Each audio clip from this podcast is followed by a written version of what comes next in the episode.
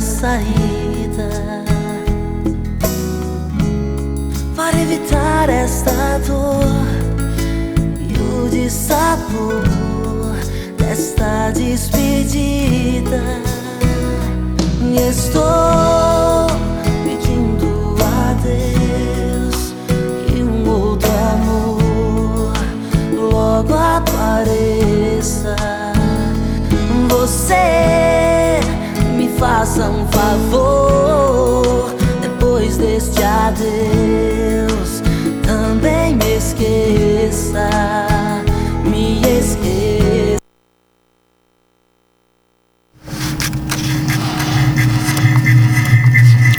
Olá, então para todos, muito boa noite.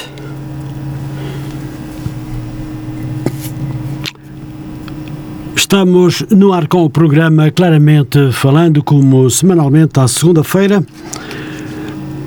Hoje o tema é coaching e medicina tradicional chinesa e não só, com a doutora Sofia Abreu. Sofia Abreu é coach, coach hipnoterapeuta e formadora, é a nossa convidada do programa Claramente Falando, do dia 26 de setembro do ano 2022, das 21 às 22 horas e 30 minutos. Ao longo dos 90 minutos, iremos falar do coaching, para que serve, entre outras áreas e técnicas de ajuda, de enfermagem e do futuro. A não perder no melhor programa de entrevistas do Grande Porto. É uma conversa de 90 minutos com um tema muito importante, achamos nós. Vocês nos julgarão depois. Uh, vão ser os limites desta ligação que vai até si pelas 21 até às 22 horas e 30 minutos. O programa de hoje será uma reflexão acerca de áreas e profissões bem específicas da e da atualidade. Tenho já comigo a minha convidada, doutora Sofia, muito boa noite. Olá, muito boa noite. Seja bem-vinda ao programa Claramente Falando. É uma honra recebê-la neste programa e podermos falar de vários temas ligados a várias profissões. É raro conseguir ter raras profissões como tem a doutora, mas assim é. Quem estuda muito e trabalha muito consegue sempre algo mais. Mas antes de mais, gostaria de lhe pedir, se não se importa, eh, de falar um pouco da sua infância, um pouco de si, o que é importante para que o nosso auditório consiga perceber melhor e conhecê-la também melhor. Muito obrigada, é uma honra estar aqui no programa Claramente Falando. Uh, sobre a minha infância há muito realmente que se poderia dizer. Foi uma infância com muitos irmãos, não é? Uh, eu tenho três irmãos rapazes, todos eles mais velhos que eu, portanto eu era a menina, uh, a última filha, bastante mais nova que os outros, uh, era a neta mais nova de da família toda, porque a minha mãe foi educada como sendo filha única e o meu pai era o filho mais novo, portanto fazia uma diferença enorme para os outros. Por isso, como eu costumava dizer, eu era. tinha as benesses, às vezes, de ser filha única, passava muito tempo sozinha, uh, porque os meus irmãos tinham outras atividades, não é? Já saíam à noite, já faziam outras coisas da vida e, e pronto, e tinha as benesses de, de ter irmãos que realmente também muitas vezes facilitavam a vida. Há histórias de tudo, desde os meus irmãos fazerem aquilo que a minha mãe chama gincanas comigo no carrinho de bebê, em que devo ter caído uma série de vezes, se calhar explicar algumas coisas, dirão algumas pessoas. Uh, a, a, não querer dormir, não era propriamente uma criança assim que de comer e dormir, porque eu não gostava nem muito de comer, nem muito de dormir. Felizmente tenho filhos e não, nunca tive esses problemas com nenhum um deles. princesinha da casa, não é? Não era porque. Uh, não era de todo porque eu não me dava ao mimo. Eu era super independente desde pequena. Eu fraturei uma, uma das clavículas quando tinha nove meses Nove meses? Nove meses. E já andava, e a minha mãe, não é? Naquela preocupação, ia, ia atrás de mim para perceber se eu, se eu estava a andar na mesma, Sim, se sim, tinha claro, dor, claro. se ia cair. Ah, e ela conta que havia um corredor na casa e ficava à porta do, corredor, do início do corredor a ver. E eu virava-me para trás e só quando ela ia embora é que eu voltava a andar. Por isso, não, eu não era. ah, o meu irmão, antes de mim, que tem mais 7 anos que eu, acaba por- acabou por ser bem mais mimado do que eu, porque ele dava só mimo e eu gozava com ele por isso. Ah, Há um episódio que eu me lembro até hoje que chegamos a casa, de casa de uns amigos ah, dos meus pais. E eu tinha sempre, eu comia várias vezes ao dia. Eu não comia muito, mas comia muitas vezes. Pois, Ia comendo. Se calhar é assim que todos devemos fazer, não é? Há quem diga que não hoje em dia, mas pronto. mas antes de ir para a cama, quer dizer, nós jantava cedo, não é? Portanto, antes de ir para a cama eu tinha sempre que comer outra vez. E a minha mãe achava que aquilo era vício, pronto, porque eu queria comer bolachas ou pão ou qualquer coisa. E ela disse-me: Olha, filha, hoje não tenho nada, só tenho sopa. E eu disse: Está bem, eu como sopa. Ela aqueceu-me sopa, eu comia sopa pela minha mão e o meu irmão também quis. Isto eu tinha pai, exato, eu tinha 9 e ele tinha 16. Só que a minha mãe e ele teve que lhe dar a sopa à boca porque ele estava com preguiça. E eu gozei com ele durante não sei quantas semanas. Melhor, depois tinha alguns requintes de, de vingança, não é? Porque eles faziam muitas em casa, não é? Três rapazes faziam muitas. Ah, e então a minha maneira de me vingar desse meu irmão era ir contar estas peripécias às colegas da escola dele. Pronto, então eu contei essa. Com que idade já? Nove anos? nove anos. Ah, pronto, tinha que aprender, tive que aprender a defender-me cedo, não é? Porque eles eram três e aquilo, senão, às vezes, era tudo como eles queriam. Uma, algaz uma algazarra, sei lá, cheguei a ficar presa dentro do quarto, porque eles estavam a brincar comigo. Ah, e então, só que depois esqueceram-se de mim e eu fiquei lá. Lá Ah. assim, presa dentro do quarto. Adormeceram, entretanto, naquelas coisas da adolescência. Eles tinham, tinham que se entreter de alguma maneira, então entretiam-se a reliar-me literalmente e a fazer-me partidas, mas pronto. Ah, claro que isso faz muito de mim a pessoa que sou hoje, não é? De, de querer encontrar soluções em todo lado e, e de me dar. Começou muito cedo, já com um caráter muito firme. Tinha, tinha um caráter muito firme. Talvez, se calhar, até às vezes firme demais, mas Pois é, a Mas que sim.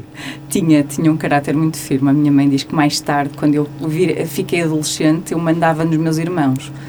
Se calhar é um bocado de exagero, se calhar não, não é? É, também foi, foi uma fase complicada. A adolescência, sim, foi uma fase complicada da minha vida, porque passei pelo processo de doença e morte do meu pai.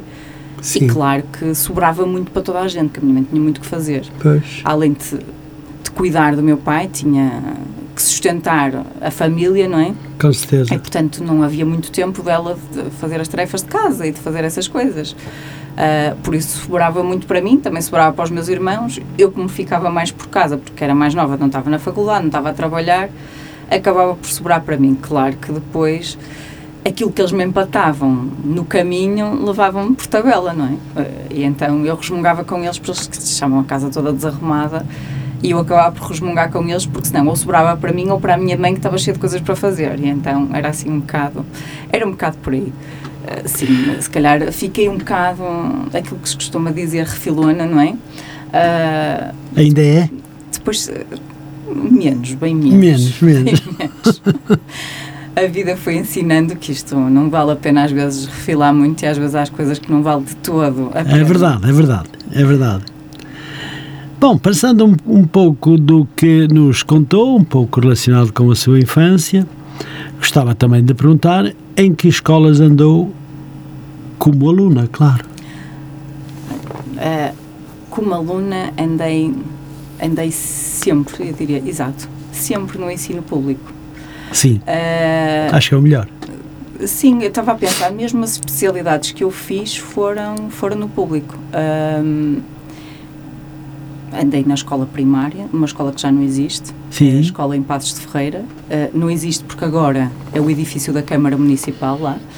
Ah, depois passei para a escola preparatória e fui para a secundária no sétimo ano. Era uma secundária que tinha muito má fama, mas na minha altura era verdadeiramente tranquila.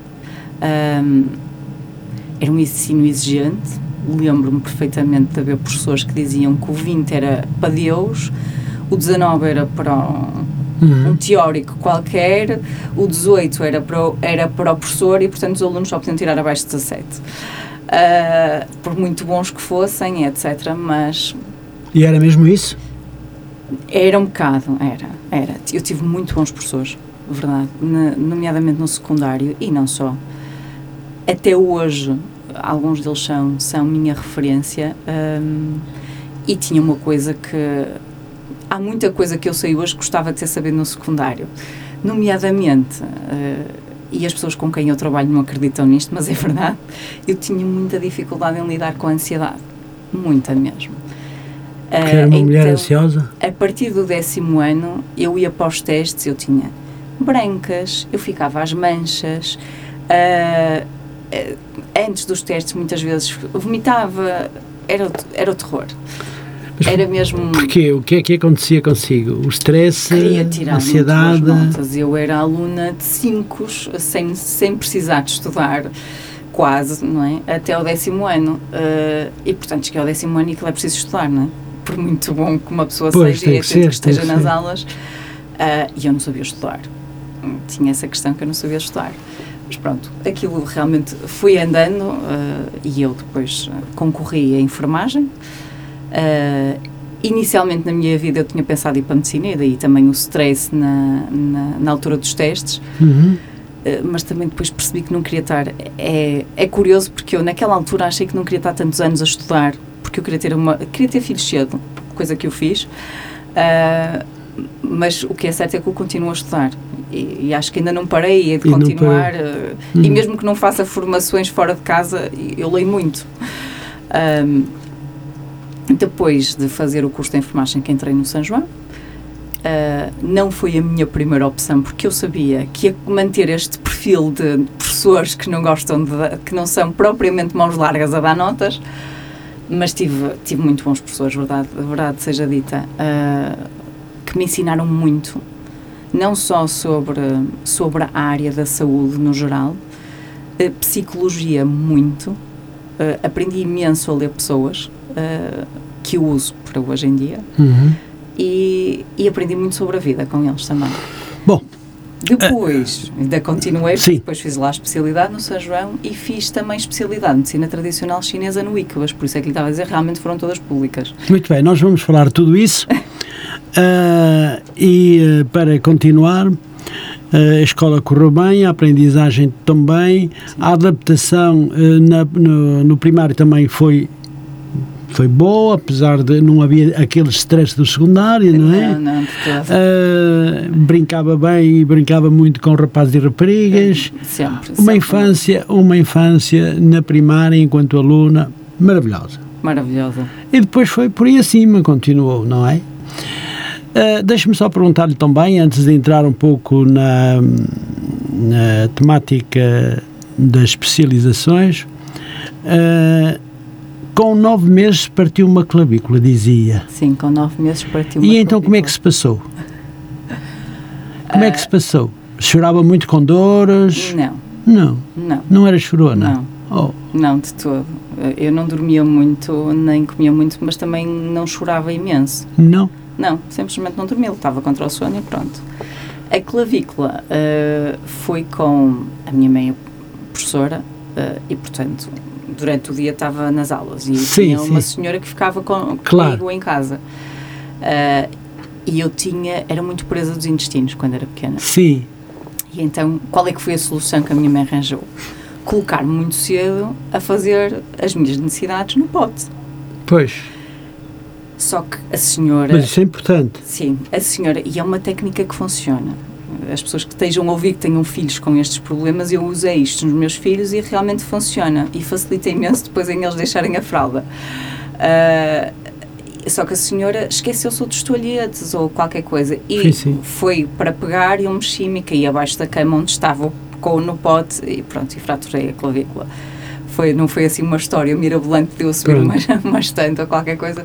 O após, o após ter partido a clavícula enquanto bebê, porque no fundo era um bebê, Sim. Uh, Bem, eu sou, nove meses, se calhar já não tem grande desloca-se. memória, não é? Não, Sobre não tudo tenho, isto, tenho, não é? tenho.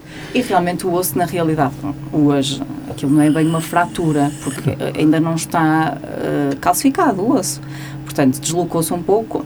Se olhar aqui, nota-se ligeiramente que um está mais alto do que o outro, mas é uma coisa mínima, não se nota Pois, nada. tenho o, facto tipo de eu, lhe- de eu puxar este tema é porque, não porque queria que me dissesse se sofreu muito ou se sofreu pouco, Não, chorou não muito, lembro. ou não chorou, porque naquela idade, com certeza Sim, que não se lembra, não é? Mas lembro-me daquilo Mas que, o a que eu- minha mãe conta e que Claro. não, não era, não era grande coisa. Ela ficou bem mais preocupada.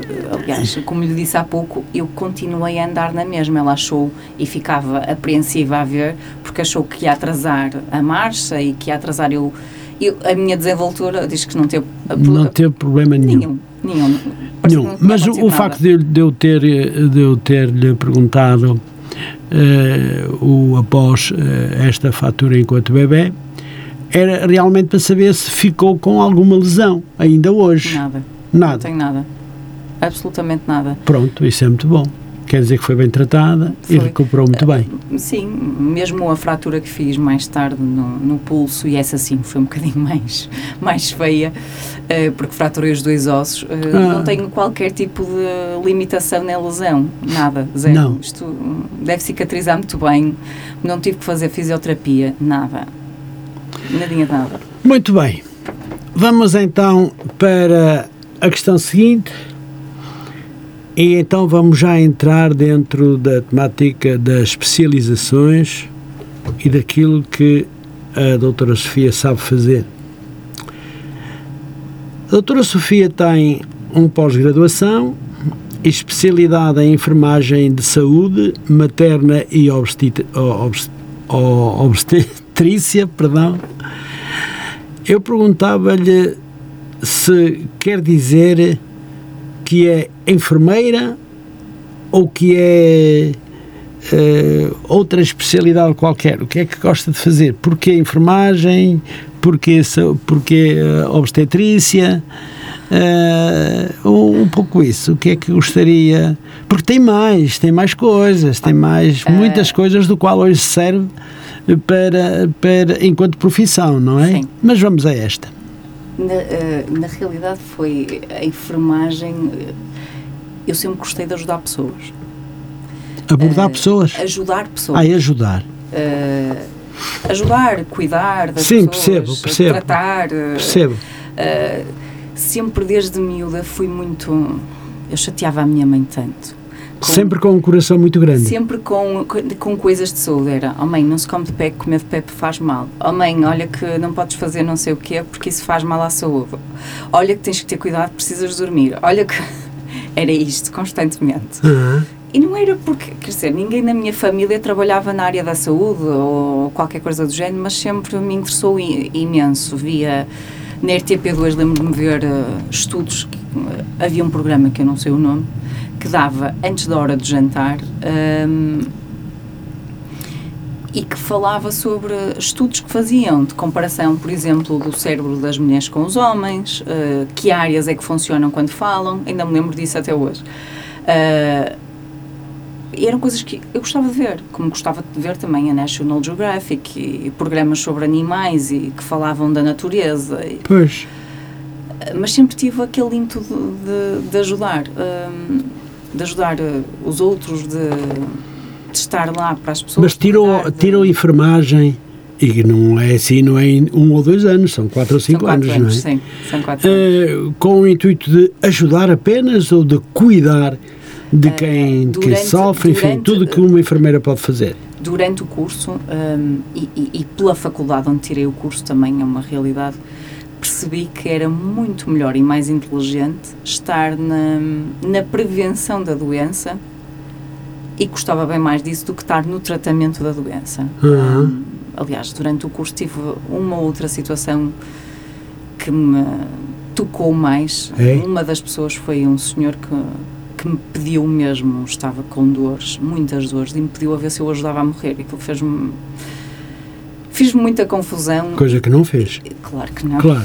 Claro que não. Mas cada vez que tinha que ir lá e fazer um tratamento ao senhor, hum. que sabia que lhe estava a doer, ainda me doía mais, não é? Porque, pois, não é muito fácil, realmente. Não é muito fácil. Uh, a questão foi, eu acho que foi uma coisa inconsciente começar a.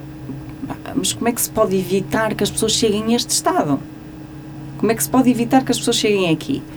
E durante o curso de enfermagem gostei muito mais realmente da parte de, do trabalho de centro de saúde, hum. que se faz no centro de saúde, de, exatamente. Uh, uh, os recursos são poucos, é uma realidade. Mas quando acabou o curso, foi para, foi para o hospital? Quando acabei o curso não fui para o hospital porque eu fui mãe, entretanto. Ah. Uh, e, portanto, acabei por trabalhar numa clínica privada e também o que me permitiu fazer a especialidade de medicina tradicional chinesa. Sim. E depois comecei depois da especialidade de medicina tradicional chinesa é que fui fazer saúde materna e obstetrícia, que sempre foi a área que eu mais gostei uhum. da, área, da área da saúde, porque, porque adoro, adoro bebés, ao contrário do que muita gente acha, eu não gosto propriamente de os trazer ao mundo, não é? Porque a especialidade é de parteira, não é? Aquilo que sim, chamava sim, claro, de parteira. Claro. Essa é a parte que eu menos gosto. Uhum. Porque é muito, é muito bonito, é uma realidade, mas é quando nós não sabemos as complicações todas que aquilo pode ter. Claro. Quando nós sabemos as complicações todas que aquilo pode ter uh, e temos que estar atentos a elas, uh, a coisa já se torna um bocadinho mais pesada, não é? Digamos assim. Eu gosto bem mais da parte anterior, de estar a ajudar as mães a prepará-las para o a parto. prepararem, sim.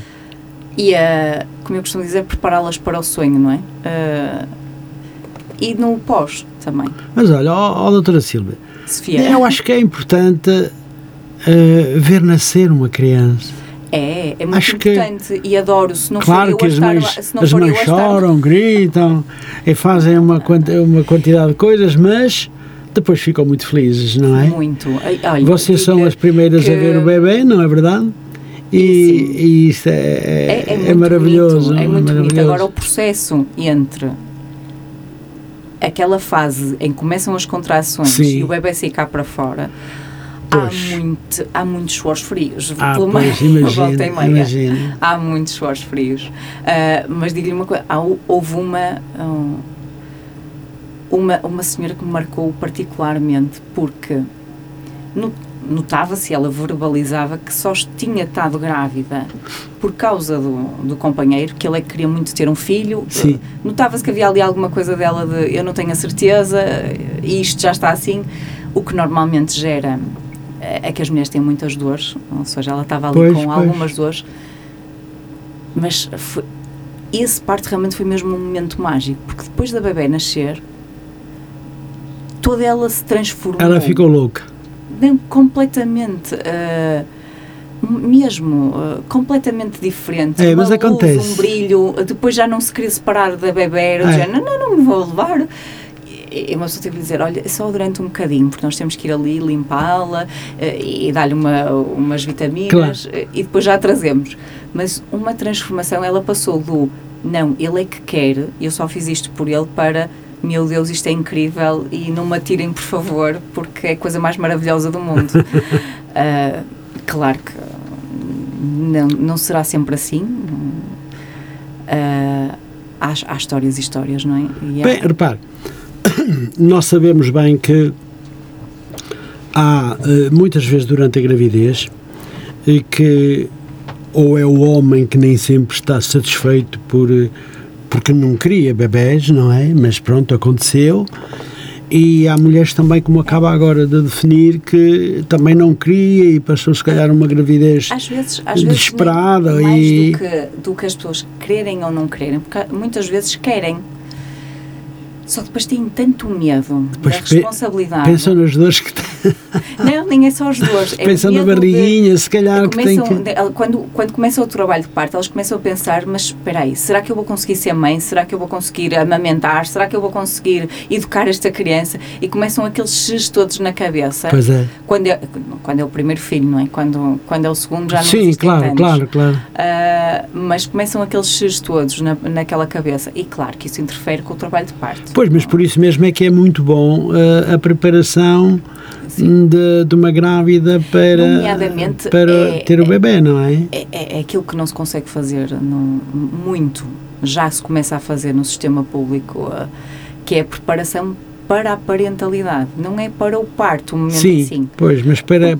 Para, Para. ou seja, dar umas luzes, porque nós, de, repara, nós deixamos de viver em, em grandes famílias. Eu falo por mim, eu era a mais nova, eu nunca tinha visto um bebê. A primeira vez que eu dei um banho a um bebê, repare, eu aprendi na faculdade a dar um banho a bebés com bonecos, não é? Como é óbvio. Claro, claro. E a primeira vez que eu dei, na realidade, o banho a um bebê, eu estava a ensinar uns pais, que eram pais pela primeira vez, Sim. a como é que se dava banho a um bebê. E eu estava a fazer aquilo pela primeira vez. Mas Pois. isso é fantástico, por isso para mim serve como. como. ah, é a minha alavanca, digamos assim, para Sim, quando eu vou fazer alguma coisa pois. pela primeira vez. Eu, é, peraí. Eu, eu, eu, a primeira vez que dei um banho ao bebê, eu estava a ensinar a fazê-lo. A uns pais que também não percebiam nada daquilo. Pois. Ah, Mas você estava muito receosa, não é? Nesse dia estava, quer dizer, eu estava com medo que o bebê. Eu acho que nem dormi bem naquela noite, com medo que o bebê me escorregasse das mãos e se afogasse na banheira. Devo ter posto muito pouca água para ter a certeza que isso não acontecia. Mas, mas consegui fazê-lo e eles perceberam. E, e- Hum. e anos mais tarde, depois, eh, em consultas de medicina tradicional chinesa, encontrei uma, uma das, das grávidas. Uh, com quem eu estive no, no puerpeiro, aqui no Pedro Hispano, uh, que me disse que se lembrava imenso de imensa, imensos conselhos e coisas que eu lhe tinha dito Hum. naquela fase em que ela tinha a primeira, fi a primeira filha, acho eu. Uh, o que foi engraçadíssimo, porque eu já nem me lembrava, obviamente, que ela, Claro. que ela lá tinha estado. Sim, sim. Uh, mas ela lembrou-se e disse: Ai pá, eu ainda me lembro daquilo que tu me disseste. E eu, eu que engraçado, eu não me lembro seguramente, mas pronto. Mas ainda bem que fez efeito e que realmente uh, surtiu. Não, mas é importante, eh, é importante as informações após parto, porque Claro há muita gente que tem grande dificuldade, há muitas mães que têm muita dificuldade E pais em saber como pode manobrar o, o bebê. Era o que estava a dizer, que que nós já forma não pode vivemos pegar nas, nele, nas famílias como é que- alargadas e, portanto, Exato. não temos contacto. E, e isso, quer dizer, nota-se imenso. Eu, como, como sabe, como enfermeira ainda tra trabalho na saúde 24 uh, e nota-se, nota-se imenso as dúvidas que. Nota-se tanto que às vezes apetece-me lançar o desafio uh, ao Estado de criar uma linha só para estarem especialistas, não é? Porque ali eh, às vezes calha ser eu que sou especialista ou outra especialista em pediatria, ou, mas nem Sim, sempre, sim. não é? Ah, só com especialistas destas áreas Só para responder, formação. eh, às mães Às que estão mães. sozinhas, muita, muitas delas estão sozinhas, longe dos pais, longe dos Pois é. sogros, longe da família toda eh, e, e têm uma criança nas mãos e por muito que, que exista preparação para a parte e para a parentalidade, depois acontecem coisas pequenas eh, que não foram faladas porque, sei lá, ou não são Claro, comuns, ou, pode dizer, não pode haver tempo para tudo, outras vezes podem esquecer algumas coisitas e depois eh, volta a lembrar. eh, Exatamente. mas, Enfim, pronto, é, é bem importante haver esta esse comunicação e esta informação após parto também, eh, assim como o antes parto é, é, é muito bom eh, preparar as pessoas, as mães, porque muitas pensam que vão, eh, muitas até pensam que vão morrer sim. com, com dores e não sabem o que fazer e não sei o quê. E sendo preparadas antecipadamente, eh, creio que as pessoas já vão mais e bem. e com, e com realidade. é? Sim, sim, Também sim. é preciso assimilando falar, bem aquilo que, se lhe, foi- que lhes foi dito, não é? E Eu, eu, durante a especialidade, fiz um, um trabalho sobre hum, algo que me fazia alguma confusão, porque havia casais que tinham feito ah, fertilizações in vitro, que tinham estado, eram inférteis durante um monte de anos, ou seja, foi difícil aquela gravidez. E, passa, e quando tinham um bebê pequeno, depois, eh, às vezes diziam, é pá, quem me dera que já fosse grande. E aquilo fazia-me alguma confusão. Eu, então, mas estiveram tanto tempo a querer um, um bebê, então, se queriam que já fosse grande, dizer, nunca passei por isso, se calhar vou, vou, vou magoar algumas pessoas com o que vou dizer, mas então, se queriam que já fosse grande, podiam ter adotado, não é? Um já grande, em vez de terem passado por este processo todo. Ah, e então isto gerou uma ideia para fazer um trabalho que tinha que fazer para a faculdade sobre hum, a dificuldade na adaptação. Ah, e, e, e por isso mesmo, exatamente pelo período todo de tempo em que eles tiveram, nós quando queremos uma coisa muito, uh, temos tendência para roman romancizá-la, Sim. só ver o lado bom, não é? Claro. Sei lá, uma pessoa, coisas simples da vida. Uma pessoa quer comprar um carro novo porque tem um que já está velho. E no nosso carro velho só vemos os defeitos. E no novo só vemos as qualidades. Obviamente, ambos têm defeitos e qualidades, não é? Pronto, Isto acontece com os pais que estão imenso tempo à espera de ter um bebê só, vê, só se lembram que ele, que ele ri, que dá abraços, que mais tarde, daquele amor incondicional que uma pessoa sente. Só que se esquecem-se de outra parte, é que ele também chora, é preciso educá-lo, faz birras, Preciso cuidar. é preciso cuidado. uh, Muitas vezes uma pessoa não come uma refeição uh, quente durante uns tempos. Uh, há algumas não têm grande tempo para si, para namorar com, com o parceiro. Há algumas coisas que realmente acontecem, mas que Claro, mesmo relacionado com a alimentação, é preciso ter muito cuidado, estar bem informada do que pode ou não dar ao bebê. há, há- Enfim, há, muitos, há há muitas, coisinhas que é e importante, as não pessoas, é? uh, quer dizer, vão falando e só, e só pensam às vezes no- na parte boa, não é? E, e vão se esquecendo do resto. É Muito bem. preciso- Uh, doutora uh, Sofia, para além disso, já falámos então aqui da especialidade da enfermagem que fez, uh, a experiência que teve, o trabalho que também realizou com pessoas. Uh, no fundo, diga-me só em duas palavras o que é ser enfermeira.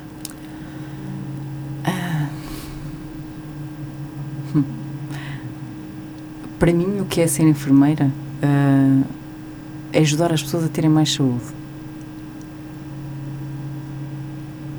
É ajudar as pessoas a terem mais saúde. Muito bem. É possível que não seja aquilo que é o mais aplicado cá em Portugal, Sim, sim. devido à falta de profissionais. Pronto. Acha que é uma, uma profissão de muito humanismo? É- Embora, embora eu saiba que também há muitas que são severíssimas, não é? São, Severas. é, é- é uma, E, é e nem profissão- sempre apoiam, nem sempre têm o cuidado de ser mais amáveis para os doentes que sofrem, não é? É uma pro- profissão de muito humanismo e por isso causa grande desgaste. Pois, eu Ah. acredito que sim. E, e claro que muitas pessoas defendem-se desse desgaste, eh, se calhar tornando-se um pouco mais distantes. Eh, e realmente é como lhe digo, eh, e aquilo que se presencia cada vez mais hoje em dia é uma grande falta de profissionais de saúde. E claro que isso leva-os a, a- um grande desgaste. É, para mim é uma profissão de, de, de humanismo, sem dúvida. Sim. E se não for assim, não faz sentido. Eu acho que sim, eu acho que sim. Hum, Deixe-me perguntar-lhe também, mas eh, agora eh, abandonou a enfermagem? Como lhe disse, ah, eu trabalho como enfermeira, me- aí, enfermeira mesmo na, na Saúde 24. Sim. Ah, tirando isso, uso os conhecimentos que tenho da enfermagem Sim. para as minhas consultas ah, privadas e para formações que faço. De resto, não. Muito bem. Há também uma outra especialização que fez, e eu lembraria que a doutora Sofia é especialista em medicina tradicional chinesa. O que é esta técnica de medicina tradicional chinesa?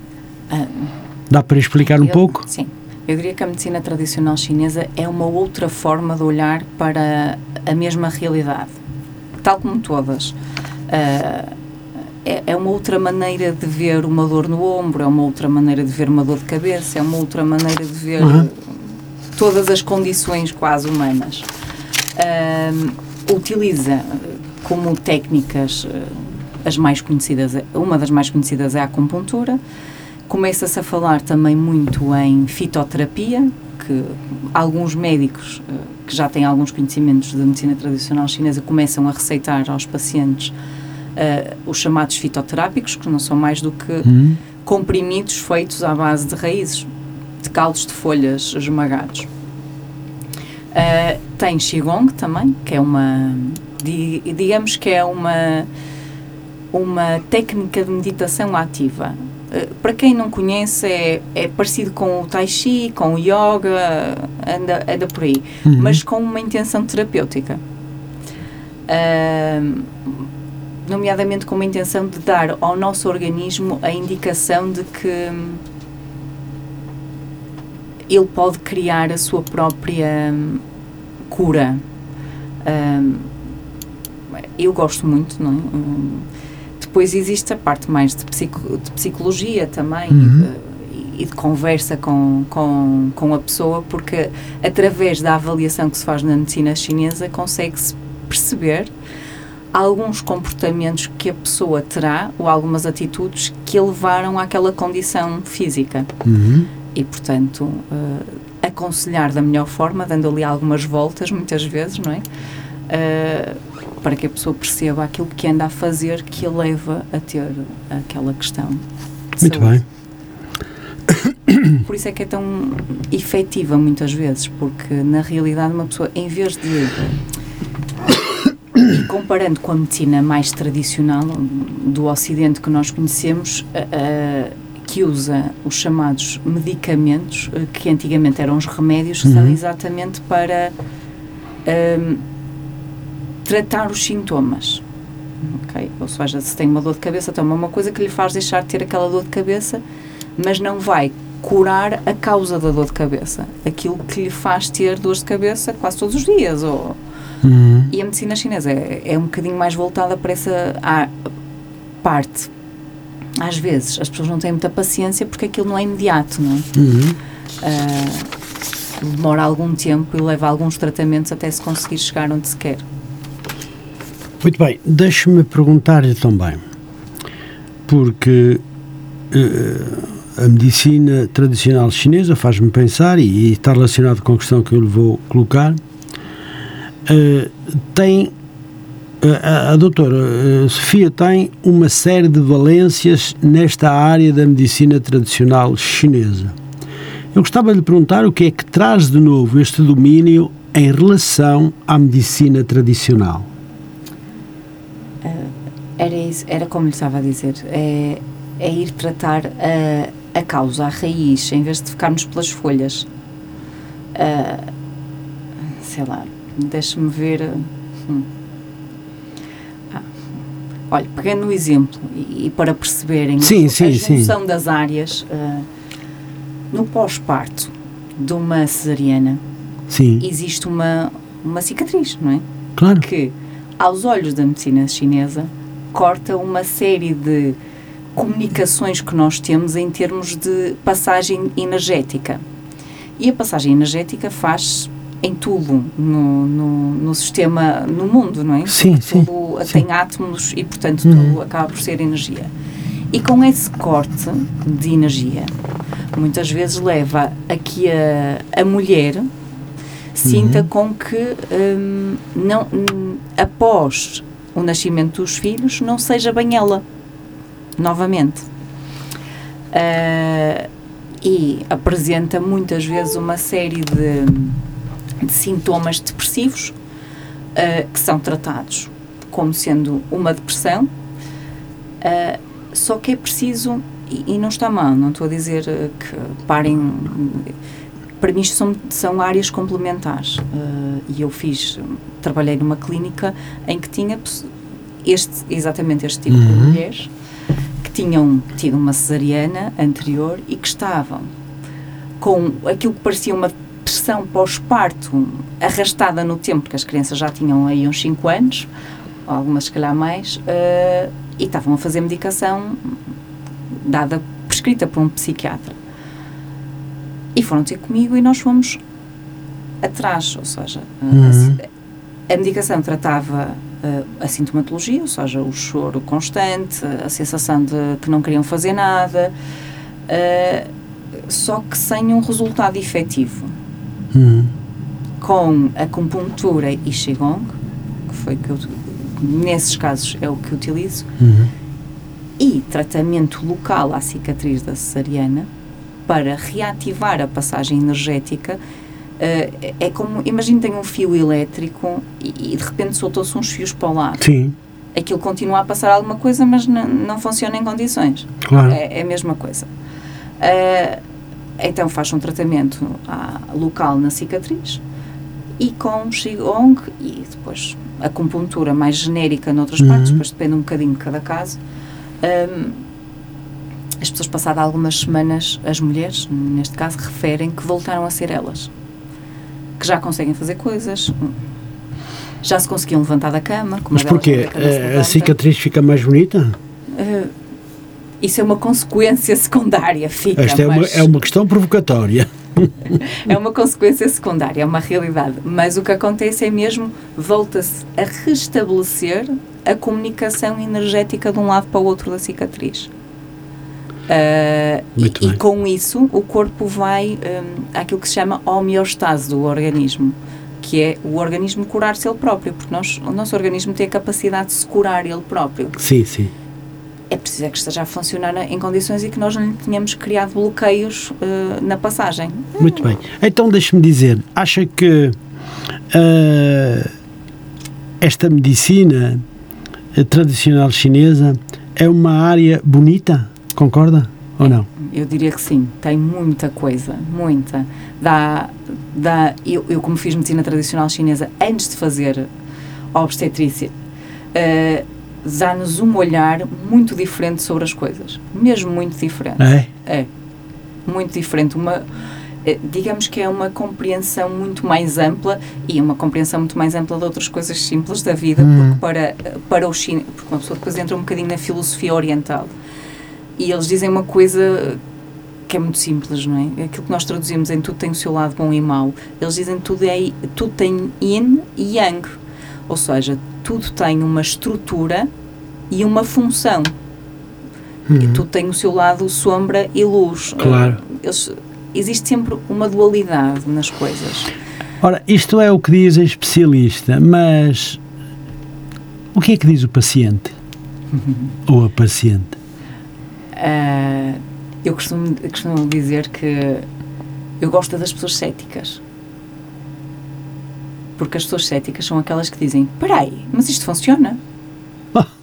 e de repente ficam com aquela. porque estão com aquele ar desconfiado e de repente uma pessoa vai.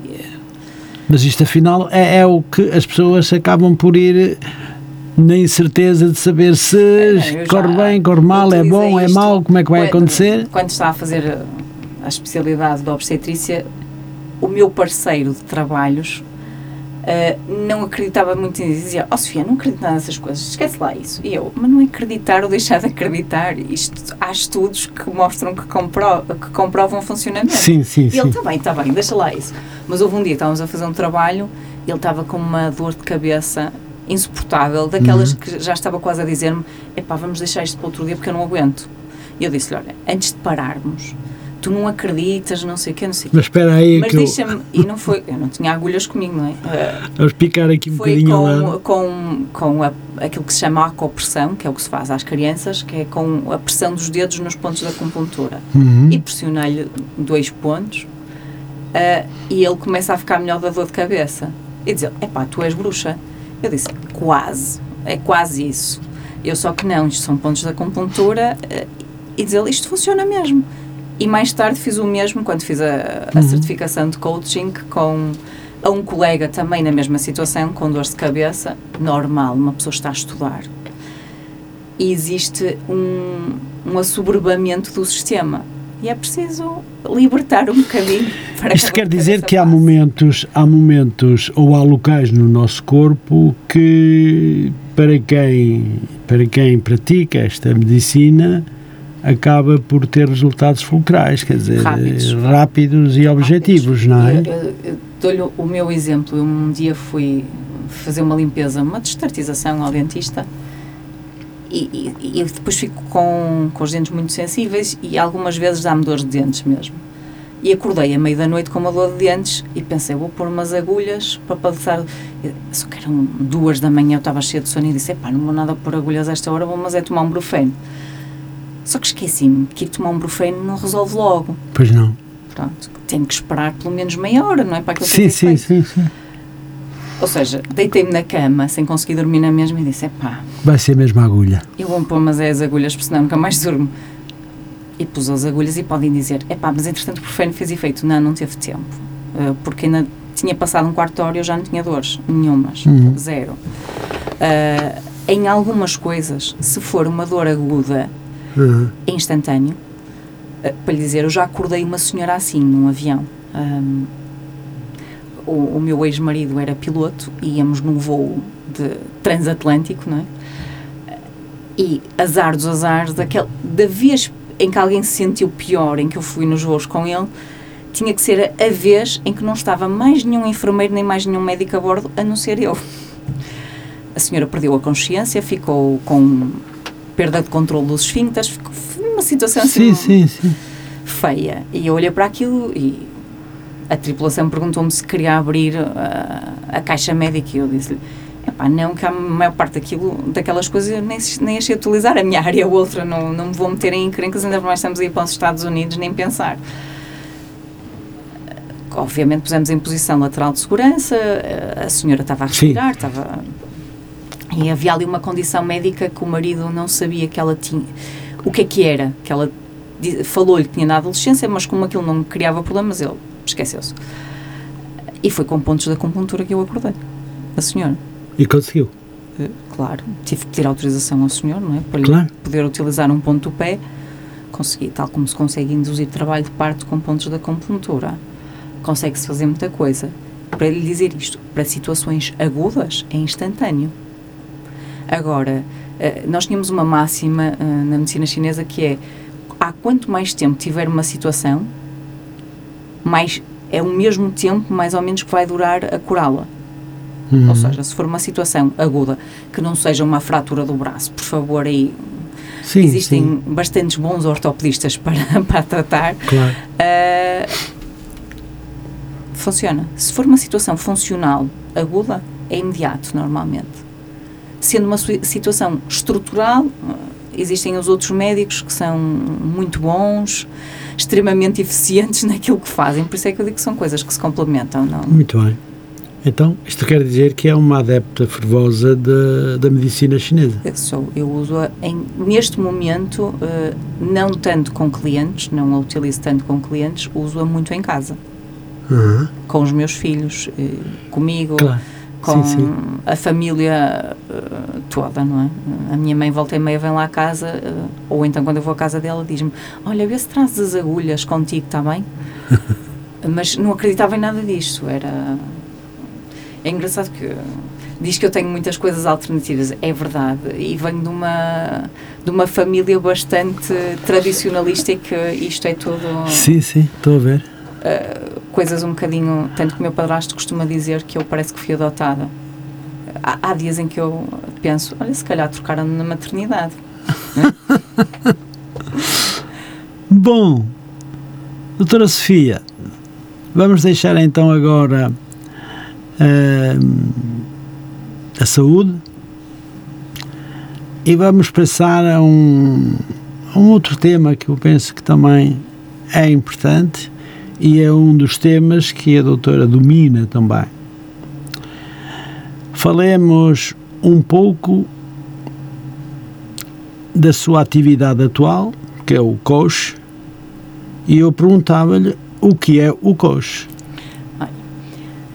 O termo coach vem de a pessoa que leva, e por isso é que também é utilizado para treinadores de futebol e Sim, sim, de sim, basquete, sim. porque é a pessoa que leva, vem do termo coach mesmo, Sim, que é levar uma pessoa do ponto A para o ponto B.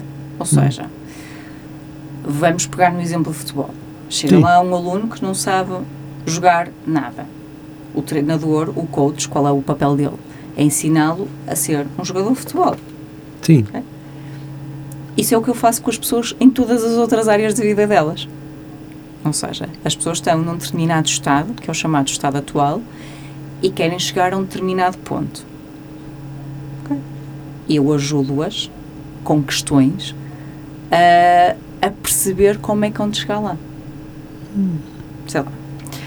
Desde pessoas que queriam mudar de área profissional, a bastantes clientes com questões de relacionamento, questões de relacionamento dentro do local de trabalho, hum, questões de relação pessoal, não é? Consigo Sim. próprias também. aí, Algumas vezes é preciso dar também algumas técnicas, uh, sei lá, desde a meditação a, a alguns exercícios de questões atrás de questões para as pessoas refletirem em casa e poderem chegar uhum. a uma conclusão elas. Uh, também, realmente, muitas vezes é fornecido algum conhecimento sobre determinadas uh, áreas e algumas uh, coisas. Às vezes, aquilo só que nos impede de mudar alguma coisa na nossa vida tem a ver com aquilo que se chama crenças com que nos foram incutidas. Uhum. Agora vamos fazer a, a, ligação para a medicina tradicional chinesa, está a ver? Uhum. Há tanto tempo quando estiver instalada uma dor, quanto tempo vai demorar a desaparecer. Há tanto tempo quando esteja instalada uma crença que nós tenhamos, tanto tempo ela vai demorar a desaparecer. Existem técnicas hum, que utilizam uh, a forma como o, a informação está uh, guardada no nosso cérebro Sim. Para poder ajudar a alterar este tipo de crenças. Uh, e coisas, sei lá, muito simples. E como eu costumo dizer, costuma, as coisas vão se fazem, grandes coisas fazem-se por pequenas coisas. Ou seja, melhor, grandes coisas conseguem-se por pequenas coisas que nós vamos fazendo. E tem ajudado, tem ajudado pessoas nesse sentido? Uh, bastante. bastante. Bastante. Então deixe-me colocar-lhe uma questão. Ajudar as pessoas é o seu grande objetivo através da motivação, certo? Certo, sim. E não só através da motivação, mas sim, certo. E sente-se bem quando isso acontece? Uh, como eu diria uma vez um colega americano, é o meu combustível para continuar. Muito bem. Uh, doutora Sofia, as pessoas acham que precisam de ser motivadas e porquê? Neste momento em que nós vivemos, uh, as pessoas precisam de ser motivadas porque, no meu entender, e é mesmo, aqui é mesmo só na minha perspectiva. Sim, sim, sim. Uh, perderam a fé. E quando eu digo perderam a fé, não é em Deus ou sim, em sim, algo sim. maior que eles. Sim, sim. Mas perderam a fé ou a esperança num futuro melhor. Uhum. Okay? Uh, tempo da Revolução, não é? Que eu não a vivi, não é? De, em que deixou de, Portugal deixou de viver numa ditadura para passar a viver numa democracia, ou mesmo enquanto vivia numa ditadura, as pessoas olhavam para o futuro e acreditavam que era possível haver mudanças, Sim. que era possível... Um dia podia uh, ser melhor o dia seguinte podia ser melhor. Eu há uns anos atrás estava numa reunião e espantou-me quando a pessoa que estava a dar a formação, a, a, a, presidir a reunião, perguntou à plateia se acreditavam que dali a 10 anos estariam melhores na vida. Eu acho que fui eu e mais uma ou duas pessoas que levantaram a mão. Hum. E éramos pai 50 pessoas. Mais ninguém levantou a mão. Eu acho que tinha o porquê das pessoas precisarem de motivação hoje em dia é mesmo isto.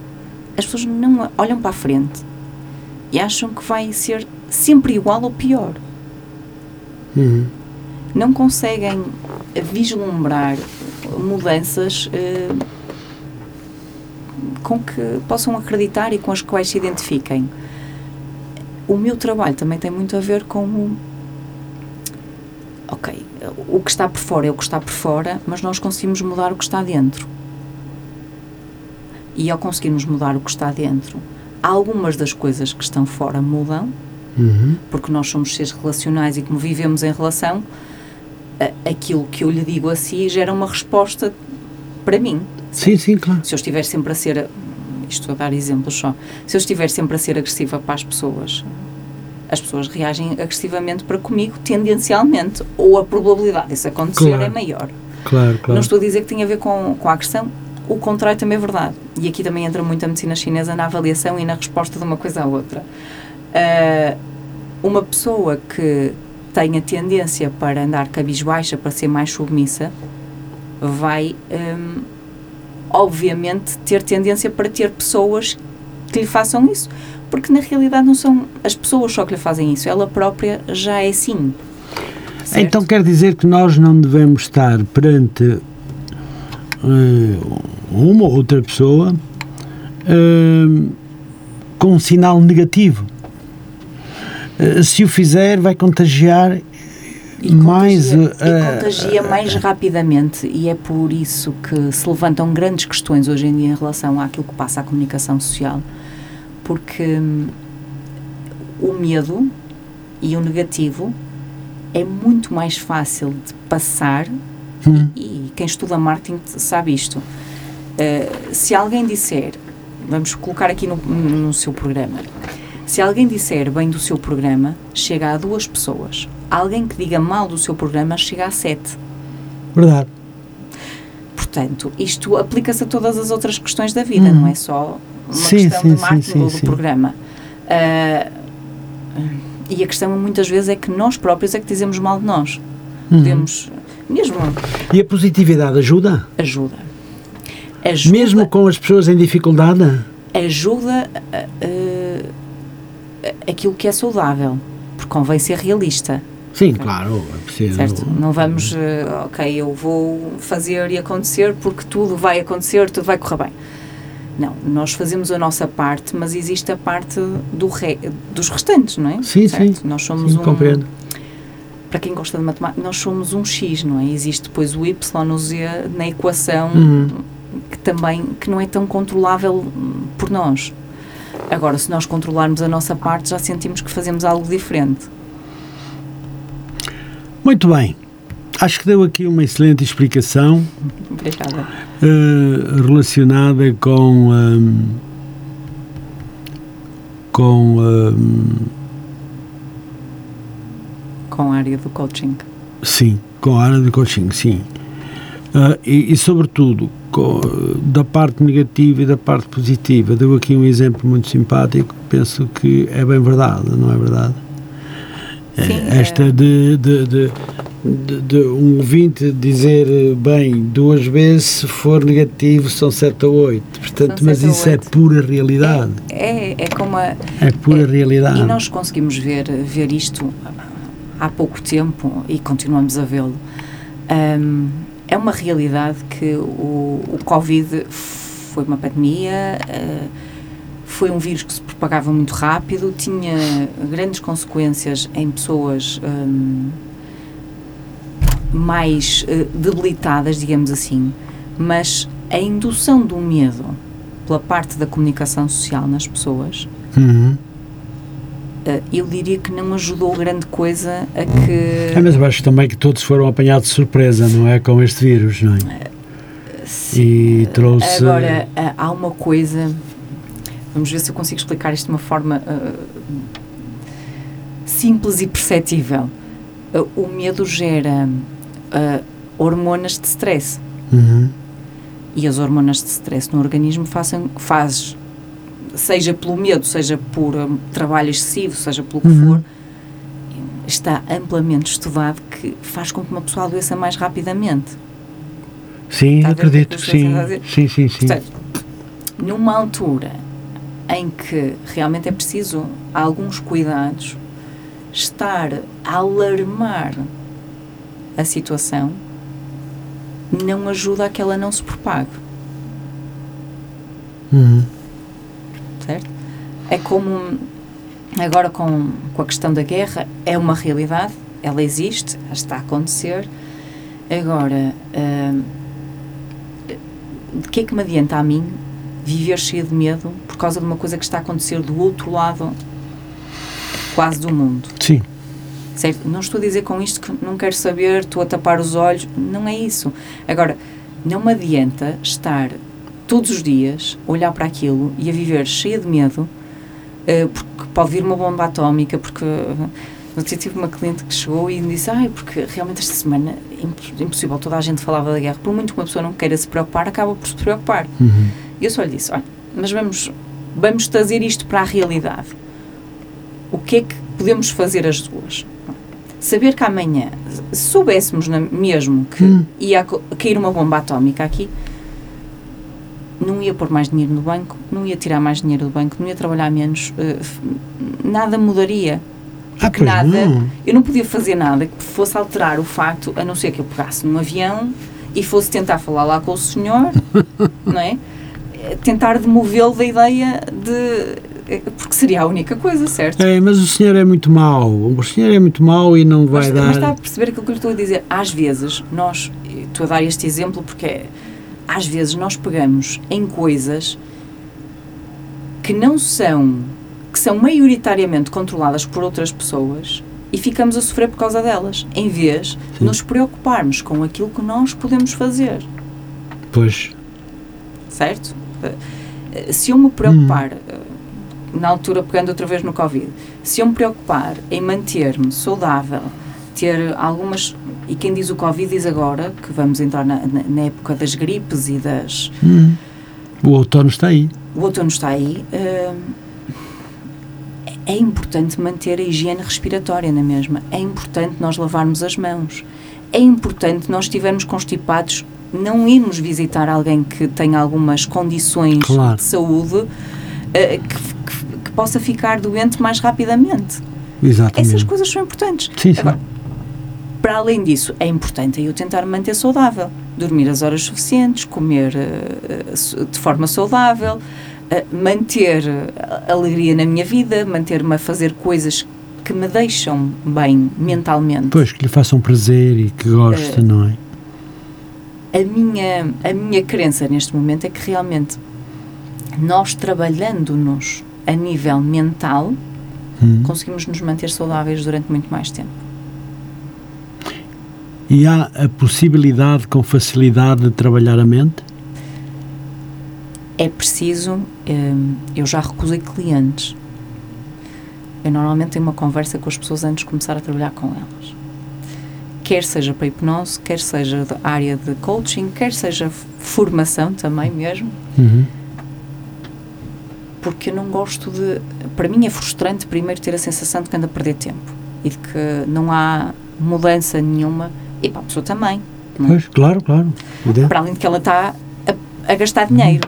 Ah, é possível, é. Ah, as pessoas têm é que estar dispostas a isso. Porque nem sempre. ah, se- não, não, é, não é como tomar, chegar ali e tomar um comprimido às quatro, outro às, Sim, sim. às oito e pronto. Não, é realmente necessário haver hum, energia despendida da nossa parte. Muito bem. Doutora Sofia, nós ainda vamos a metade, a meio daquilo que eu tenho para lhe perguntar. Temos apenas. Sabe que o tempo em rádio voa. Sim, sim. Temos apenas 27 minutos para dizer ainda muita coisa. Portanto, no que puder abreviar um bocadinho, agradecia. Está bem? Muito bem. Então, vamos continuar então aqui, porque eu não queria perder nada do que eu aqui tenho para falar consigo. Então, eu gostava de lhe dizer, para além de tudo que já disse, Portugal é um país de altos e baixos. As pessoas precisam ou necessitam de ser eh, motivadas? Sim.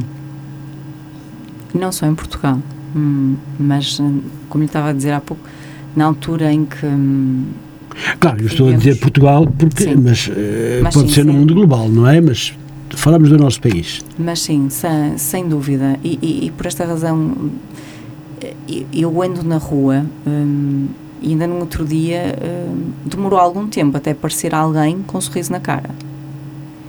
Eh, Andam tristes as pessoas, não é? Tristes, com ar hum, pesado, preocupadas. hum, Hum, hum. diria que desesperançosas.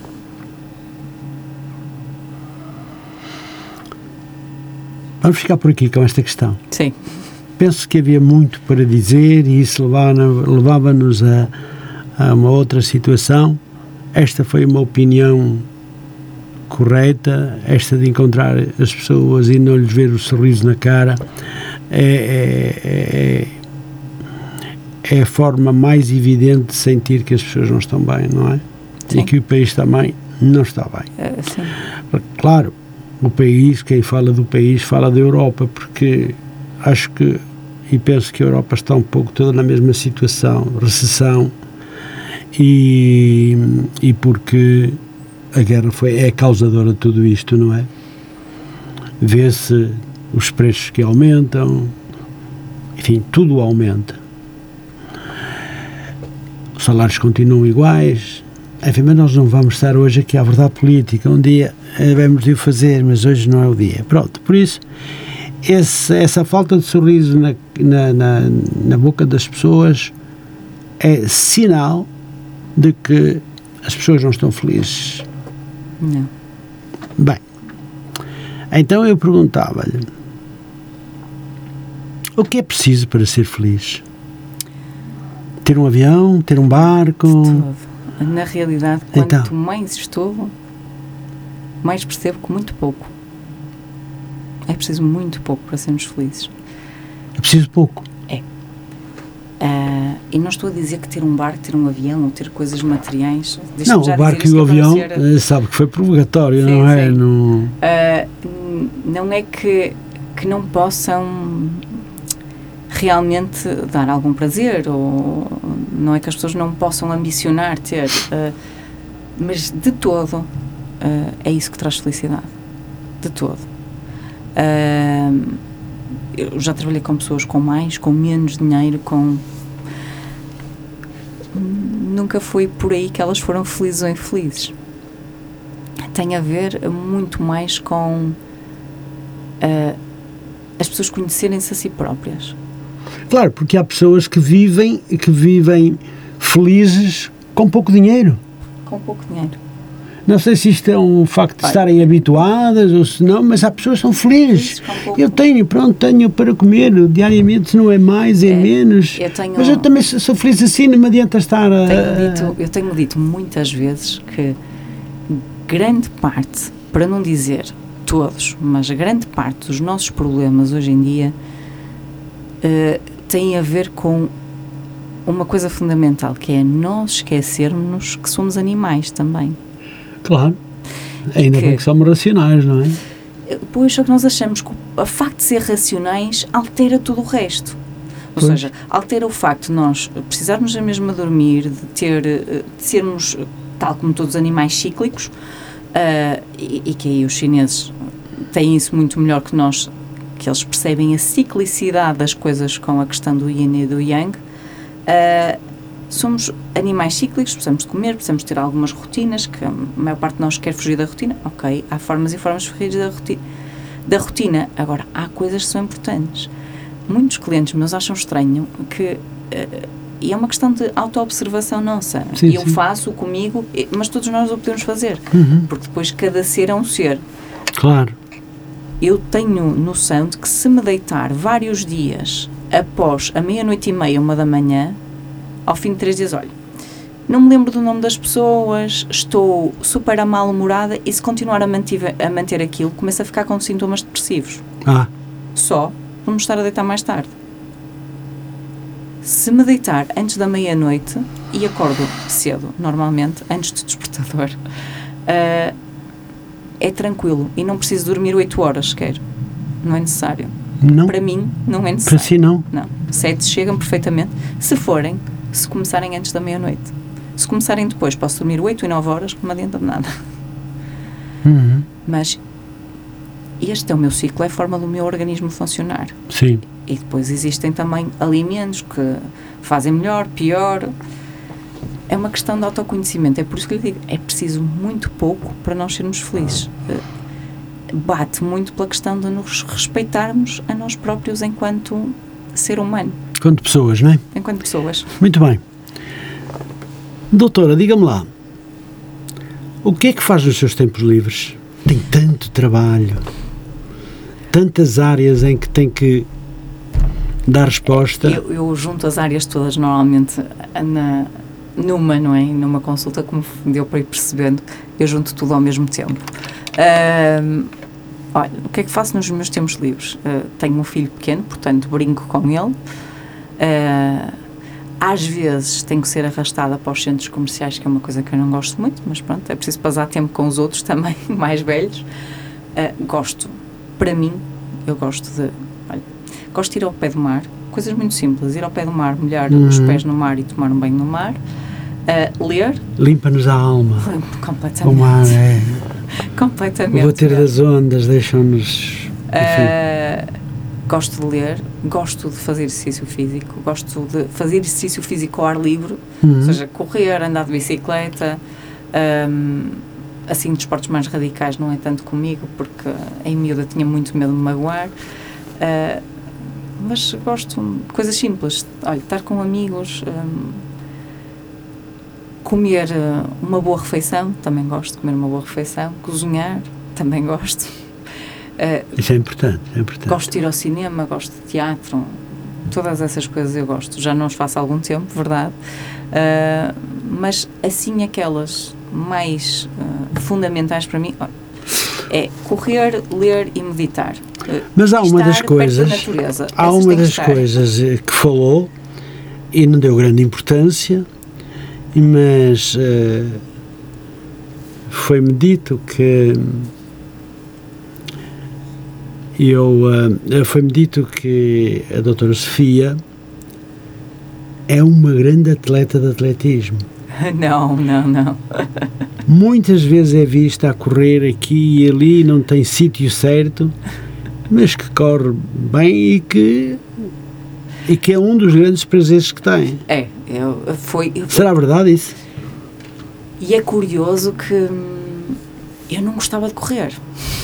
Não gostava mesmo nada. Só que, ah, como é preciso agilizar o tempo, eu precisava fazer exercício físico porque faz bem à saúde. Ah, O motivo era esse. ah, e estou habituada, de, eu a miúda nadava, portanto acabei por Uhum. me habituar a fazer exercício físico. E então a corrida vem nisto. Ir ao ginásio gastava muito tempo, ah, do meu tempo útil para trabalhar, e depois eu tinha um tempo morto que era enquanto estava à espera do- da minha filha no balé e do meu filho no taekwondo, que era no mesmo sítio, que não me dava nem para ir a casa adiantar o, jantar, nem me dava para trabalhar porque era muito barulho de crianças, eu não me conseguia concentrar a fazer nada. E portanto eu disse, olha, ainda tentei procurar ginásios próximo daquilo, mas não dava tempo. Eu disse, olha, isto é próximo do mar, pá, vou-me deixar de histórias e vou começar a correr. Foi Uhum. este raciocínio lógico, assim, não foi propriamente por prazer, foi este tempo dá-me para isto Uhum. que eu preciso de fazer. E foi por etapas, ou seja, o balé da minha filha fica, quem conhece Matosinhos, fica ali ao pé ah, ah, da avenida, ai, agora falhou-me o nome, Sousa Aroso, mais ah, para a parte de cima, próximo do Mercadona, e eu ah, saía de lá, já equipada, ou seja, nos dias em que não tinha tempo de me equipar em casa, quando ia buscar à escola, equipava-me lá no balé, falei com a dona e disse, e ela, não há problema nenhum, usas a, usas a casa de banho e equipas-te. E eu, pronto, muito bem, então levava as minhas coisas, equipava-me lá, saía de lá, tinha na minha cabeça que eu tinha que chegar até ao mar, até, até parar um bocado, e, e em vez de correr, andar, depois já, já era no, no primeiro bebedouro à entrada do Parque da Cidade para beber água, Uhum. depois tinha outro bebedouro que também era o meu ponto, que só, só podia parar aí. Uh, pronto, isto foi, foi E sendo foi assim, crescendo assim. foi sendo assim por, por etapas. Apercebi-me que o meu grande problema a correr não era propriamente com a corrida, era com a sede. Ou seja, eu sou daquelas pessoas que têm que levar água para correr. Uhum. Há muita gente que diz que não sei beber água enquanto se corre. Eu preciso beber água enquanto enquanto corro, fala senão- também, se não tiver falo- que chegar tem mais. também. Ah, porque, porque realmente fico tonta, pronto, começo, isto começa a não funcionar. Uhum. então a questão era essa. E percebi que havia ali um ponto em que realmente até lá, até lá, até o passar, eu tenho a sensação de que não conseguia correr mais. Isto quer dizer que é uma boa gestora do seu tempo? Ah, como todas as pessoas, eu acho sempre que não, que devia geri-lo ainda melhor. Acha que não? Então com tantas coisas que quando, faz. quando eu olho para as outras pessoas para o lado, às vezes digo, realmente eu até faço uma boa gestão do meu tempo, se eu não conseguia fazer tantas coisas. Mas obviamente que quando estou no meio das coisas a fazer, eu acho que conseguia fazer uma gestão ainda melhor. Muito bem, tenho agora aqui uma questão muito importante eh, e simpática. Eu, eu pessoalmente estou bem contente. Depois de termos conversado um pouco em off, eh, não foi hoje, mas no outro dia que passou. A Sofia hoje é minha convidada e muito em breve será a nova locutora da rádio Matozinhos Online. Verdade. Que está convosco todas uh, e que vai estar convosco todas as segundas-feiras das 15 das 14h30 14h30 às 16h30, não é? Uh, exatamente. Com um programa muito simpático que já está feito. Hoje são bem, senhores ouvintes, porque depois têm que ouvir aqui esta nova estrela da Rádio Matosinhos Online, que tem um programa que irá, um, irá ter uh, o seu título Conversas com Alma. E aqui eu perguntava-lhe quer dizer aos ouvintes o que podem esperar do programa. Temos 15 minutos e eu tenho mais questões para lhe colocar. Muito bem. Os ouvintes Não podem, são muitas, mas. podem esperar uh, exatamente conversas simples uh, com pessoas que passaram algumas situações de vida que podem ser uh, exatamente quase iguais à que o ouvinte tenha, esteja ou tenha passado na sua vida. Uh, e, e, a intenção é, é, exatamente esta: trazer esperança às pessoas de que às vezes há pessoas que passam por situações bem desafiantes da vida Uhum. e conseguem ultrapassá-las e trazer um sorriso nos lábios na mesma e perceber o que é que elas fizeram para que isso aconteça, não é? Vai ser um bom desafio para as pessoas que queiram falar um pouco com, a su, com o coração e com a alma de muitas isso, coisas que, que, vai, que, vai, que, vão, que vão acontecendo ao longo da vida com as pessoas. E eh, a doutora Sofia eh, já tem a noção de que tem pessoas que gostariam de conversar e falar delas, e, e foi isso também um pouco que chegou até junto da Rádio Matosinhos Online e que hoje está aqui para conversar um pouco e também eh, para que as pessoas se habituem também à, à sua voz, à sua maneira de ser, Sim. à sua humanidade, à sua maneira de, de- ajudar, de ser voluntária, para além de tudo o que faz enquanto profissão. Eh, e eu gostaria agora era de lhe perguntar porque ah.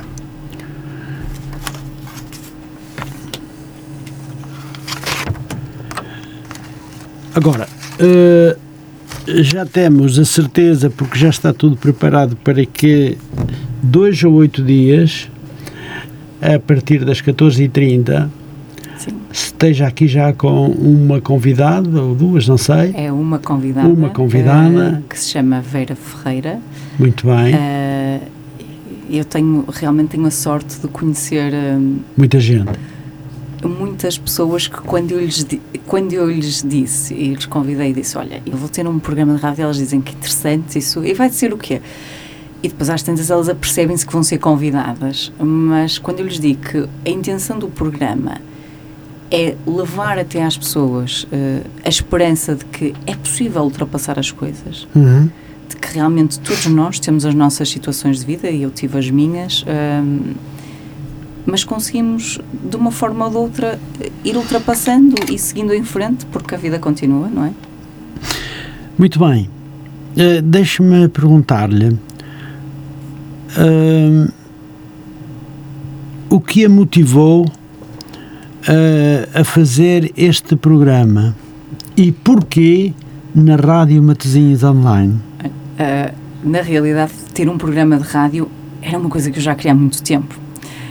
Queria há tanto tempo quanto havia uma, uma série que dava, eu acho que era na Fox Life, que dava, que se chamava o Frasier. E ele era um psicanalista, um psiquiatra, eram dois irmãos, e um deles tinha um programa de rádio. Hum. E o programa de rádio era isto, ele ia lá também. hum, eh, O programa funcionava à, à base, ia para o ar só à base de, de patrocínios, em que ele falava sobre um tema da psiquiatria ou sobre um tema Sim, vida, sim, e depois sim. atendia telefonemas das pessoas para as ajudar com as situações de vida delas. Exatamente.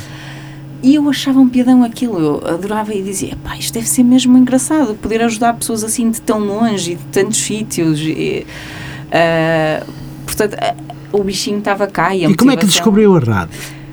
A nossa Já- rádio já, já- tem uma idadezinha, não Já é? não se lembra. Olha, eu ouvia a rádio Matozinhos quando ainda não era online, quando estava a fazer estágio no Centro de Saúde, ah, que era aqui em Matozinhos. Ah, depois, houve um belo dia em que eu tenho página no Facebook e o, o senhor Adelino, se calhar já não se lembra, mas mandou uma mensagem a comentar uma coisa qualquer que eu tinha escrito, já não sei o que é que foi. Uhum. E eu, como costumo fazer, fui ver quem era. Eh, e quando fui ver quem era, percebi que trabalhava na Rádio Matozinhos online. Fui ver o que era a rádio, o que é que tinha. Aí andou a pesquisar. E Fez muito bem, depois, fez muito eh, bem. Disse eu, espera aí.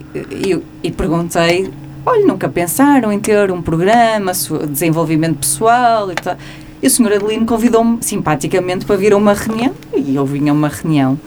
Ah, e claro que, tendo todo este meu interesse por trás, uma rádio que é da cidade ah, onde eu vivo, ah, onde eu, eu nunca tinha, em miúda, sentido que pertencia ao sítio onde morava. Era uma coisa esquisita. Eu até gostava, tinha amigos, e, mas na realidade fazia, parecia que não fazia parte dali. Eh, e nem foi quando já vivi em alguns sítios, já vivi na Senhora Dora, vivi em Matozinhos, mas o sítio onde eu me identifico mesmo e me sinto realmente em casa, realmente é Lessa da Palmeira. Desculpem lá as outras pessoas do resto de Não, Matozinhos. isso, com certeza. Então. Uh, mas sinto-me mesmo em casa. Eu chego lá e, e sinto-me em casa. Pronto, esteja onde estiver, uh, seja na praia, no, no, par- no parquezinho das crianças ou num Uhum. café, eu sinto-me em casa. Um, e portanto faz-me faz mesmo sentido que isto seja aqui e a partir daqui um, este meu sonho, não é? Muito bem, e é bem-vinda, doutora Sofia, é bem-vinda à Rádio Matozinhos Online, é com muito prazer eh, que eu a recebo, já recebi hoje para falarmos sobre, no programa Claramente Falando, e no próximo programa, com certeza que teremos o sucesso que espera. Mas gostava de lhe perguntar também, sente que este novo programa eh, será para todos nós que nos ouvem e para os ouvintes, claro, um programa de sucesso.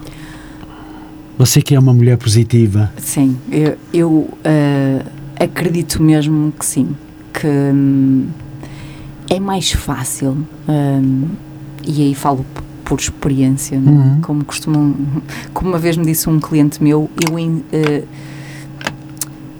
uh, ensino sem ensinar, ensino não ensinando, era assim uma, uma coisa. Ah, Uh, ou seja, é muito mais fácil nós aprendermos através da história de outra pessoa.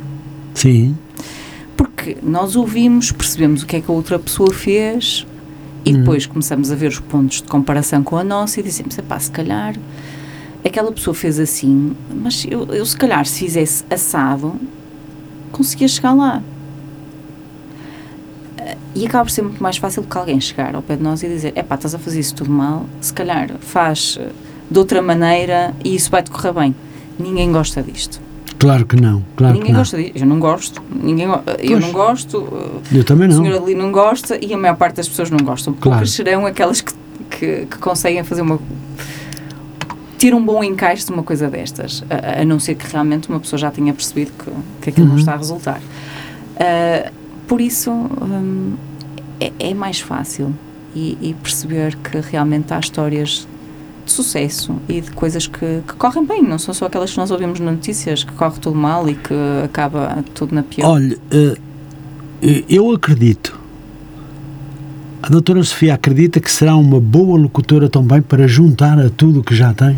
Olha, voz eu sei que tenho. Voz tem. Voz eu sei que tenho, eu tenho esta voz assim grave desde, desde, desde muito nova, o que me deu muitas conversas de, de, de paragem de autocarro em que as pessoas me contavam a vida toda, porque é uma coisa que está estudada e isto ajuda, não é? Por isso Pois, é uma mais-valia que eu tenho como terapeuta, porque este tipo de voz ajuda a que as pessoas se abram. pois. Por isso já, já, já me facilita imenso a vida.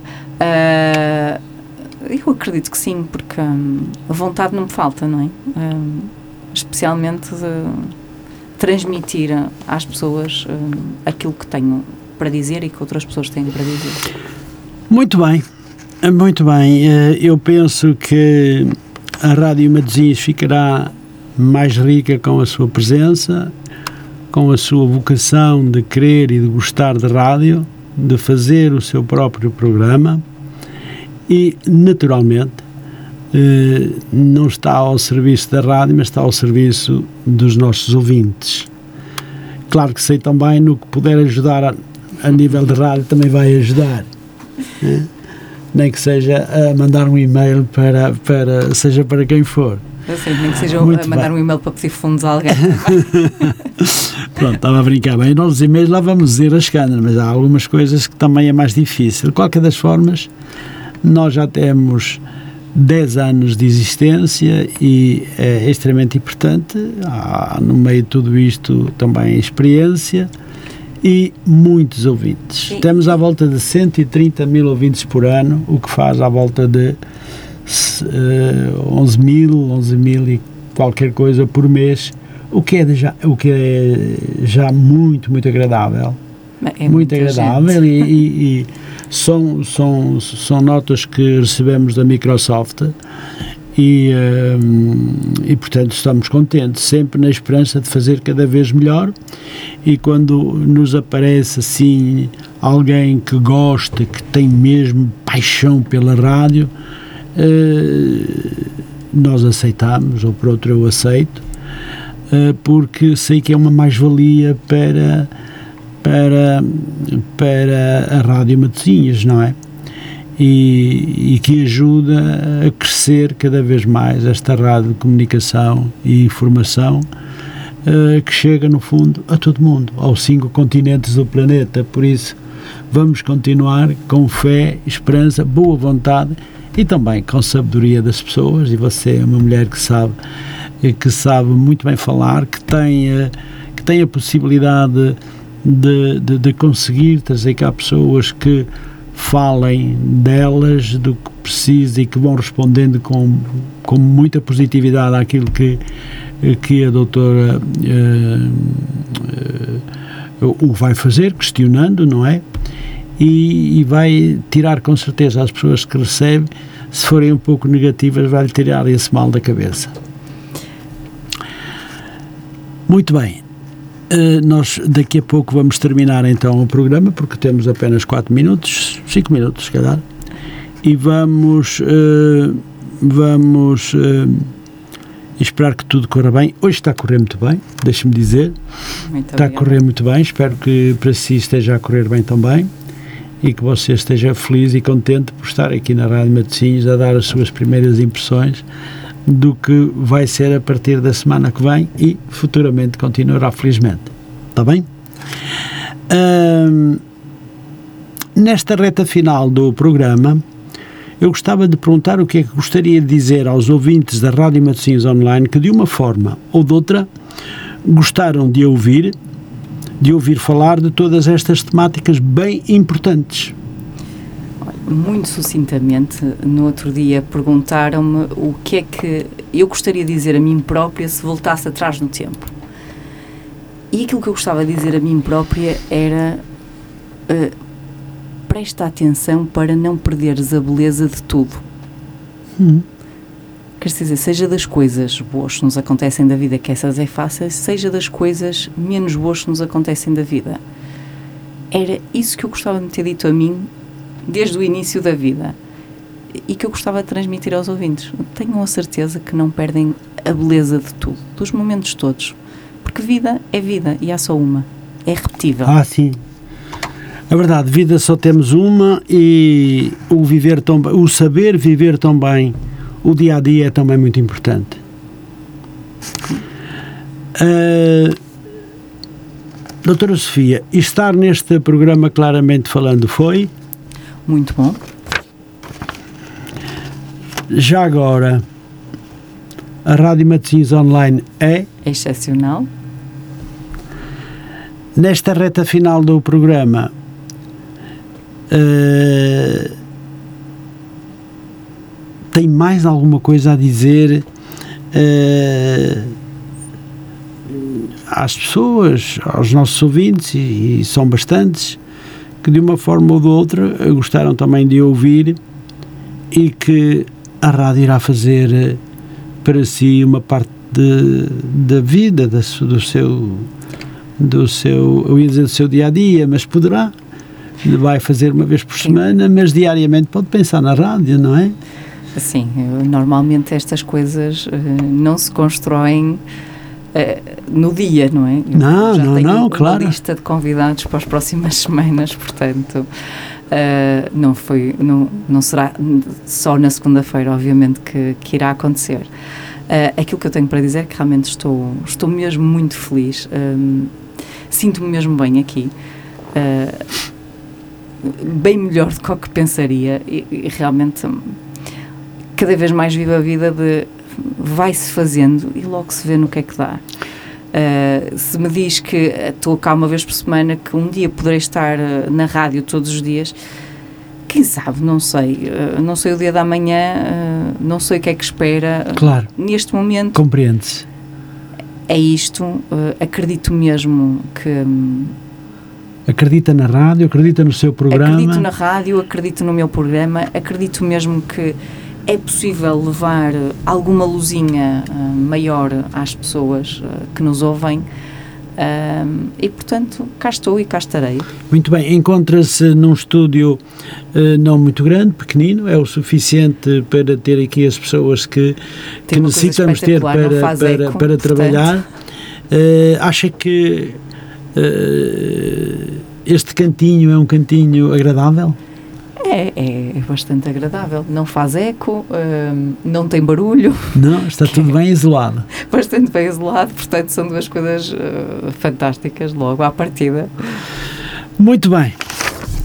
Muito bem, deixe-me dizer, e com isto quero dizer-lhe, uh, doutora Sofia, que foi com muito gosto tê-la como convidada esta noite, novamente neste programa Claramente Falando, para falar de profissões importantes que servem a comunidade. Muito obrigado, doutora Sofia. Muito boa noite. Muito obrigada, boa noite a todos. Pois bem, terminamos assim mesmo à hora, já com um minuto. Não podemos durar muito tempo. Esta entrevista será colocada no podcast já a partir, provavelmente, de hoje à noite, uh, porque isto é uma forma de trabalhar. Terminamos às 10h30 e o Adelino ainda vai trabalhar para até à meia-noite ou, meia, ou uma hora da manhã para deixar as coisas direitinhas. Por isso, uh, foi um prazer, naturalmente, tal como uh, a doutora Sofia, um prazer estar convosco. Como habitualmente levamos já há anos este programa a todo o nosso auditório. E quero deixar aqui um grande abraço a todos os portugueses espalhados pelos cinco continentes do planeta, esses que também gostam da rádio Matozinhos Online para todos do continente. Uh, e que são muitos, porque temos ouvintes em Lisboa, no Sul, no Algarve, e isso também é extremamente importante para todos. Um grande abraço de amizade, com votos de uma muito boa noite e uma boa semana. Até lá, muito boa noite. E até amanhã, se Deus quiser. Não se, lê, não esqueçam que amanhã temos o programa, para além de Portugal jogar com a Espanha, temos o programa uh, Padroense sempre em crescimento, à mesma hora, 21, 22 horas e 30 minutos. Bom, até lá, ficamos então por aqui. Um grande abraço para todos e tenham uma muito boa noite.